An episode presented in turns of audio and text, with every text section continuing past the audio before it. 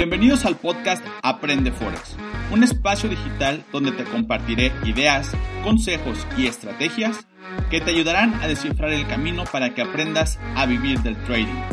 Mi nombre es Manuel Romo y comenzamos. Hey, ¿qué tal? Bienvenidos al episodio número 6 de Aprende Forex Podcast. Mi nombre es Manuel Romo y en esta ocasión vamos a hablar sobre el trading institucional. ¿Es un mito o es una realidad? Y saco este tema porque es uno de los que más me han pedido. Eh, una vez hice una encuesta breve ahí en mi Facebook y varias personas me dijeron, Manuel, platícanos sobre el trading institucional que tanto hablas. Y bueno, justamente, eh, bueno, hablo de eso porque es algo que utilizo en mi operativa diaria. Pero realmente Manuel Romo o cualquier otro trader eh, retail puede operar como un trader institucional. Vamos a irnos paso a paso, ¿ok? Primero, eh, digamos que existen dos tipos de traders, ¿ok? El trader retail y el trader institucional. Y voy a englobar solamente estos dos. Quizá tú puedas tener información de que hay muchos más, pero en grandes grupos solamente hay estos dos tipos de traders. Los traders retail somos eh, tú, yo y todas las personas que hagan trading que nos escuchan quizá en este podcast. Eh, somos miles de personas, miles y miles de personas que hacemos trading bajo las condiciones de las instituciones financieras que regulan los mercados. Es decir, aún así seamos 20 mil, 30 mil, 50 mil personas, que juntemos todos nuestros capitales, etcétera.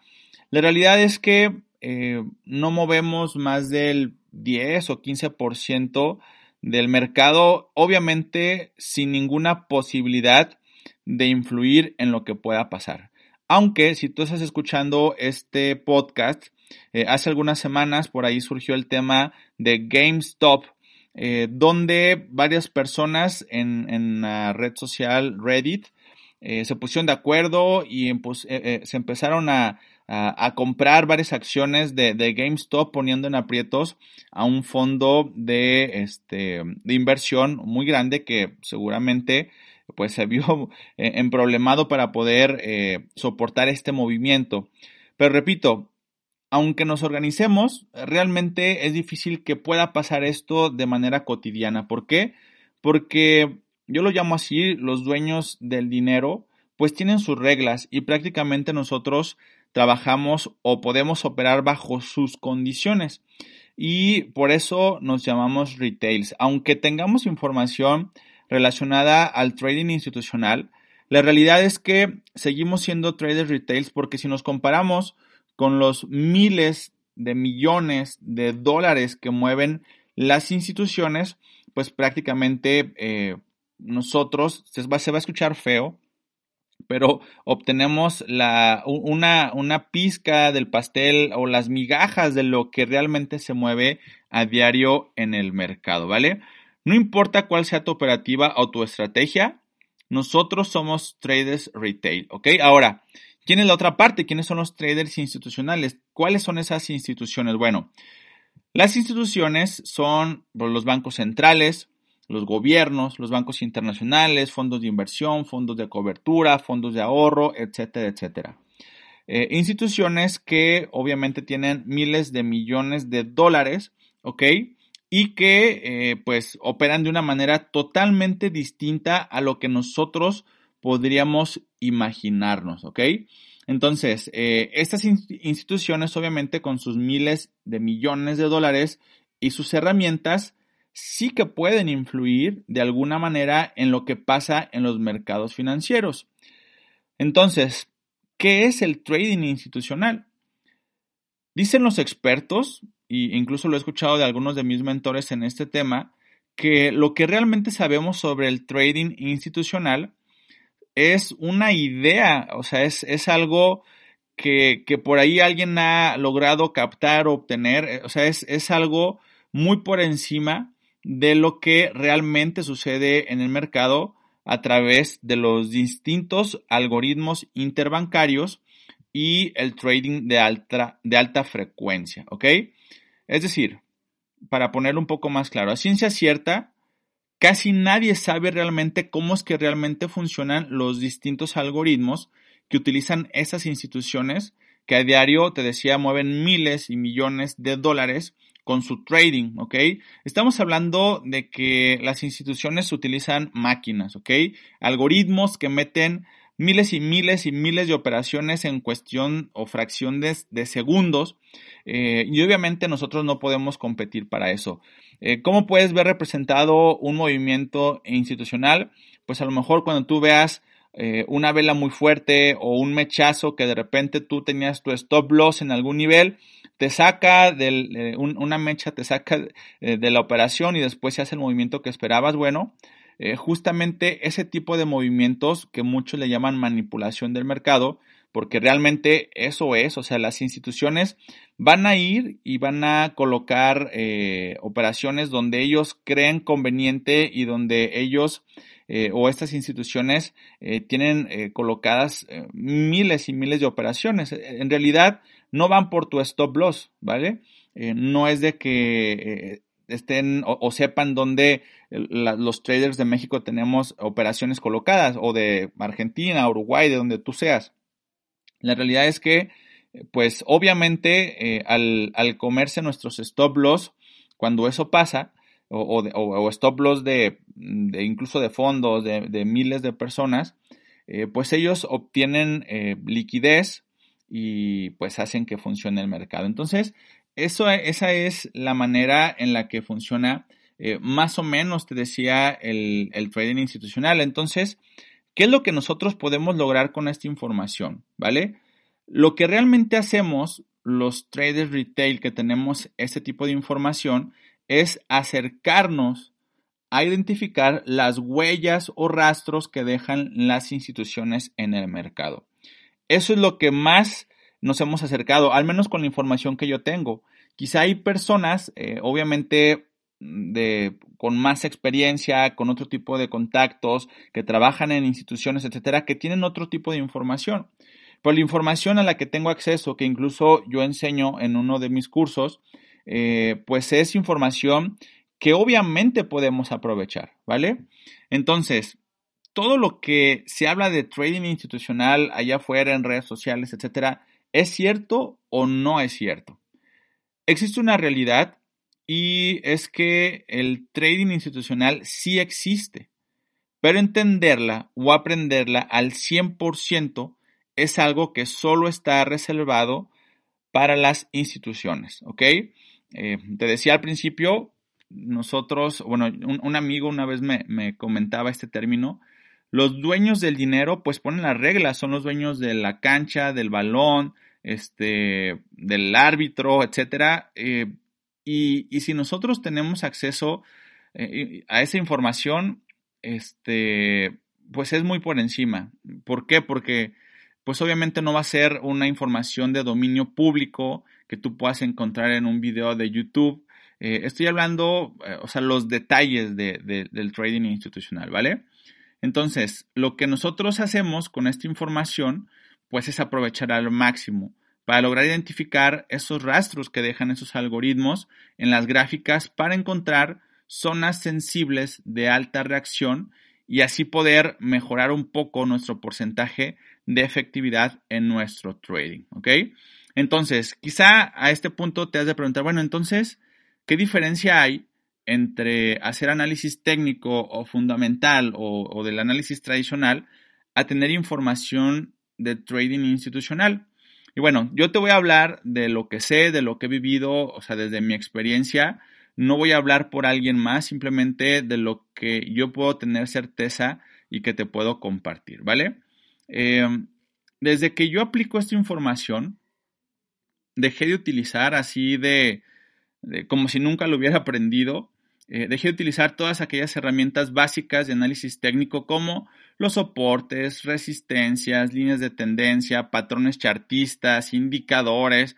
Y bueno, menciono los patrones de velas, pero la verdad es que estos últimos nunca los he visto, nunca los he aprendido porque nunca les he visto una utilidad. Sé que mucha gente se fija que si es una vela doji o que si es un martillo, un martillo invertido, la Morning Star, todo eso, eh, la verdad es que nunca lo, aprendí. Eh, aunque tuve maestros en algún momento que utilizaban eso, la verdad es que, eh, pues no, no, no, me, no me hacía mucho sentido, ¿vale? Eh, y, esto te lo digo por, porque te va a hacer sentido con la siguiente frase. en alguna ocasión escuché de uno de mis mentores que decían, a ver, ¿realmente creen que las instituciones, o sea, los bancos, los fondos, etcétera, van a utilizar soportes, resistencias, indicadores y esas cosas para operar? O sea, ahí está la respuesta de por qué el 95% de las personas que hacen trading pierden dinero. Porque obviamente los bancos, las instituciones, los bancos centrales, los gobiernos, los grandes fondos de inversión no van a operar esperando a que el precio toque un soporte de resistencia o haga un doble techo, este, o haga un, eh, un patrón armónico, este, o haga un hombro cabeza a hombro. Eso no sucede en la realidad.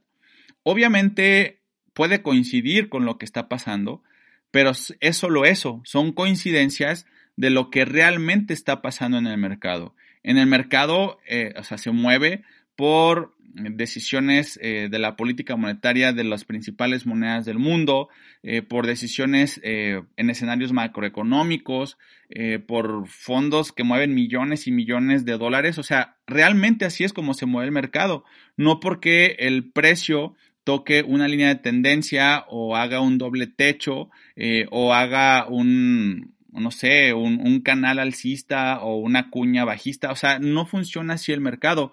Esa es la realidad, ¿va?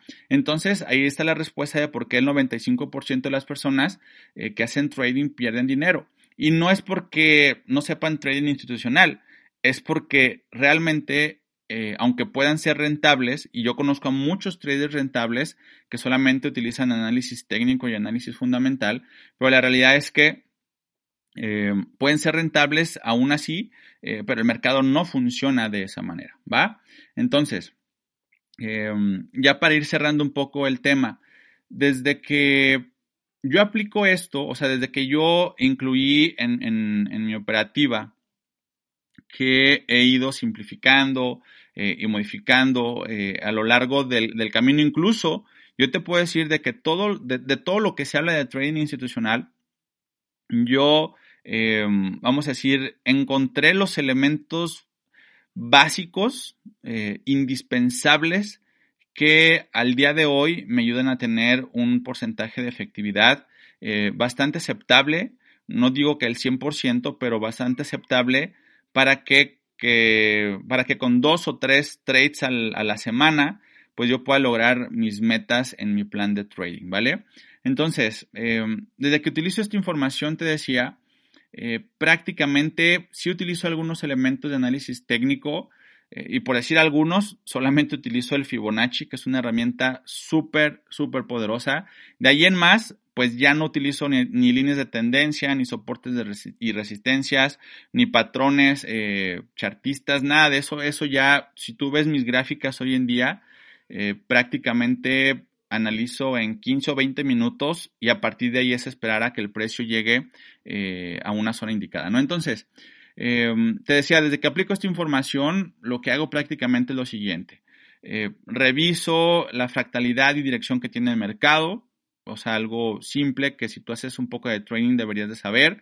Eh, identifico con información de trading institucional zonas sensibles de alta reacción, zonas donde el precio va a tender a hacer una reversión del movimiento que venía haciendo.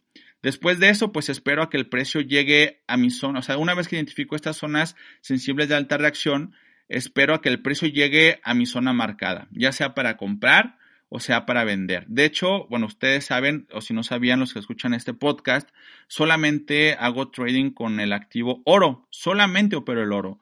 No veo ningún otro par, solamente el oro. Eh, y bueno, si ustedes han operado alguna vez el oro, saben que se mueve bastante bien, eh, muy, o sea, es muy volátil. Eh, a mucha gente le tiene miedo. Nosotros en, en, Aprende Forex, en la academia de trading que tengo, amamos el oro porque nos da muy buenas rentabilidades. Entonces, eso es lo que hago una vez que el precio llega a mi zona. Simplemente espero mis confirmaciones, que la verdad es que son simples, sin muchas complicaciones. Eh, soy de la filosofía de que entre menos decisiones debas, entre menos decisiones tengas que tomar para entrar a un trade, mejor. ¿Ok? Entonces, mis confirmaciones, o sea, mi checklist para entrar al mercado no son 10 ni 20 ni y, como no son indicadores, pues no tengo que esperar a que cambie de color y que se voltee el RSI y que luego haga sobrecompra o sobreventa. Eso la verdad es que eh, hace mucho, mucho tiempo dejé de usarlo porque realmente, pues te decía, eh, así no se mueve el mercado, así no funciona el mercado, ¿vale? Entonces, todo esto que te he platicado, ya para ir cerrando este episodio, pues me permite tener análisis en 10, 15 minutos, este, algo rápido y prácticamente, pues hay días, por ejemplo, el día de ayer, este, incluso en el servicio de señales, donde ya mucha gente está siguiéndome las señales que mando en el oro, em, pues en 33 minutos logramos nuestra meta. Mucha gente ganó el 10%, 12%, 20% de rendimiento a su cuenta en un solo trade. Y te repito, esto es porque es el oro. En 33 minutos, para los que más o menos tienen un poco de información técnica, eh, se movió 190 y tantos pips. Eh, o sea, en 33 minutos es algo rapidísimo. Lo que para algunos quizá tarda días o semanas, aquí en 33 minutos lo hizo.